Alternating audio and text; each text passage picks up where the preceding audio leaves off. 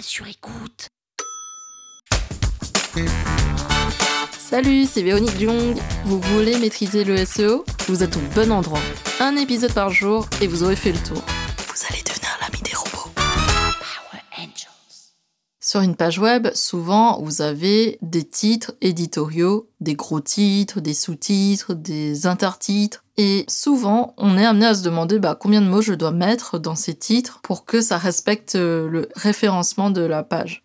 Alors, pour un titre éditorial, par exemple un gros titre comme le H1, ce qu'on appelle le H1, c'est vraiment le premier titre dans une page web, idéalement, vous devez être autour de 5 à 7 mots. Au-delà, ça fera beaucoup trop et ça risque de noyer l'information principale dans la masse de mots qui se trouve dans le titre. Et ce qu'on veut faire ressortir dans un titre, c'est vraiment l'information et le mot-clé principal. Par exemple, si je parle de cultiver des carottes, dans mon titre numéro 1, le plus gros titre de la page web, je vais écrire comment cultiver des carottes. Cultiver des carottes, c'est le mot-clé. Et donc à la suite, dans mon sous-titre, je vais développer un peu plus. Par exemple, première étape pour cultiver des carottes. À nouveau, j'ai mon mot-clé cultiver des carottes. Et je réponds au fur et à mesure à mon titre, à mon intertitre. Et donc l'idée, c'est de ne jamais noyer les mots-clés importants dans une trop grosse masse d'informations et de bien les faire ressortir avec la balise strong. Pour résumer, le nombre de mots idéal par titre éditorial, c'est entre 5 à 7 mots. Et si jamais vous avez vraiment besoin de faire des titres très longs, ne dépassez pas 10 mots. Au-delà du 10 mots, c'est beaucoup trop long pour un titre éditorial et ça ne sera pas optimisé pour le référencement naturel.